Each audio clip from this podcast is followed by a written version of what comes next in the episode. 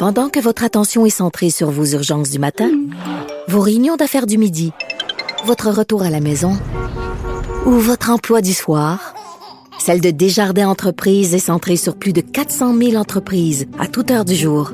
Grâce à notre connaissance des secteurs d'activité et à notre accompagnement spécialisé, nous aidons les entrepreneurs à relever chaque défi pour qu'ils puissent rester centrés sur ce qui compte, le développement de leur entreprise.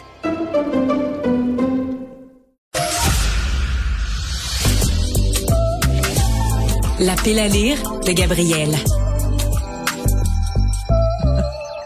Vous le savez pas, hein, mais c'est parce que je ris, parce que je, je veux pas porter mes lunettes, parce que notre segment est, est filmé. Et euh, ben là, et comme je, comme j'enlève mes lunettes, ben là je vois rien, fait que je suis obligée de regarder mon petit papier de tout proche. Alors on est très content d'avoir Gabrielle Caron avec nous, humoriste, animatrice du balado. J'ai fait un humain et ambassadrice de Cube Livre. Elle vient euh, toujours nous parler de ses coups de cœur en livre. Et puis là, ben je pense que ça tombe bien, ma belle Gabrielle, parce que c'est pour nous deux un, coup, de cœur. Don Winslow, La Cité en flammes. Écoute, raconte-nous ça, puis j'ai tellement hâte d'en parler avec toi. Ben, en commençant, je vais vous présenter peut-être un peu euh, Don Winslow parce que moi, je le connaissais pas du tout, du tout, du tout. Et pourtant, euh, il a écrit plus d'une vingtaine de romans. Il y en a quelques-uns. Tous des best-sellers. Ah oui, hein? Bon, tu vois, moi, je suis tombée dans cet univers. Je le connaissais pas du tout. Même un roman qui a été porté à l'écran par Oliver Jones, quand même. Oliver Stone. Oliver, Oliver Stone. Oui, j'ai écrit Oliver, Oliver Jones. Jones, ce serait de la musique de jazz. C'est une autre affaire. Et bon, il a reçu plusieurs prix. Et La Cité en flammes, c'est le premier d'une trilogie.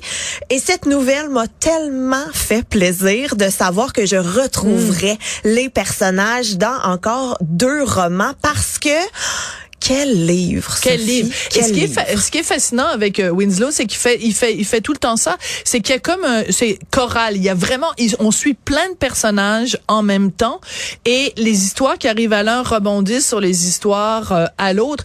Et dans ce cas-ci, donc, c'est passionnant. Ça se passe dans les années 80. On est à, à Providence, dans le Rhode Island. Oui. Et là, c'est un affrontement entre la mafia italienne et le crime organisé irlandais. Mais tu lis ça, là, vraiment suspendu aux lèvres de, de l'auteur euh, jusqu'au bout, là. Plongé dans un livre, là, c'est vraiment ça. En plus, au début, j'avoue, tu sais, les premières Oui, ça pages, prend du temps. J'étais comme, voyons, on m'a promis un truc de mafia. Là, je suis dans un barbecue sur le bord de la mer. Qu'est-ce qui se passe? Mais quand ça commence, Ouais. incapable de le Sur les chapeaux de roue. lâcher. Ouais. Vraiment. Et ce que j'aime beaucoup de ce style de roman-là, c'est que c'est vraiment emprunté à des faits réels. Donc, il y a réellement eu une guerre entre la mafia irlandaise et le crime, entre la mafia italienne, oui, et le crime organisé irlandais dans le Rhode Island dans les années 80. Donc, toute la trame de fond est vraie. Et lui, ben, il est allé donner, en fait, une personnalité, euh, donner vraiment une voix aux différents criminels impliqués. Donc, euh, euh, il y a un équilibre. Hein, au départ, euh, chacun a son territoire, chacun a ses propres raquettes. Puis ils se respectent, ils se respectent Oui. les uns les autres. Un respect, une entraide, ben entraide, entendons-nous, mais comme les criminels peuvent en répartition des avoir. tâches. Une Oui. répartition des tâches. C'est ça. Et un équilibre qui est quand même assez fragile. Puis on sent vraiment les, les parrains, les plus vieux, qui sont peut-être un peu old school, qui aiment les choses bien faites d'une certaine façon. Et à travers tout ça, ben il y a les plus jeunes qui, Ouais. eux, ont le sang chaud, veulent que ça bouge, veulent changer les choses. Le sang chaud, c'est le cas de le dire, parce que l'étincelle qui fait qu'il y a une discorde entre les Italiens et les Irlandais, c'est évidemment la gonzesse. Puis je dis la gonzesse parce que nous, on l'a lu toutes les deux dans la version traduite en Française, français. Et oui, tu le dis, la version française de France. Alors moi, ça me fait toujours un peu rigoler. Habituellement, je lis en anglais, mais là, on m'a envoyé le livre en français. Et écoute, genre, là, il, il parle pas jamais d'argent, c'est de la thune. Ouais. Après, c'est les gonzesses. Euh, Après, c'est... Oui, euh, ça fait toujours drôle d'entendre un criminel dire bordel de merde. Là. Non, mais pas, même euh, des fois c'est même des petits détails comme euh, bon ils sont rendus euh, au high school puis au lieu le traducteur là au lieu de mettre high school tout le monde est capable de comprendre il dit l'élève est en troisième Mais je veux dire, c'est dans un lycée à Paris, tu peux dire qu'il est en troisième, mais quand il est dans le fin fond du Rhode Island, il est pas en troisième, il est au high school. je comprends pas pourquoi ils traduisent de, fa- de cette façon-là. C'est vraiment c'est agaçant quand même. C'est vrai, mais en même temps, moi, ça m'a, ça l'a pas nuit Non. quand même euh, à l'histoire. Mais j'aime que tu dis justement que c'est une femme qui vient vraiment allumer Oui. la très courte mèche. Parce que moi, je dirais pas tant une femme, je dirais peut-être une masculinité fragile. hein. C'est vraiment l'orgueil masculin qui est euh, qui est blessé de plein fouet et là désir de vengeance et là l'engrenage qui est parti et qui bon répercute sur les transactions et tout. Mais ce que j'ai adoré là-dedans, c'est vraiment il y a pas de gentils.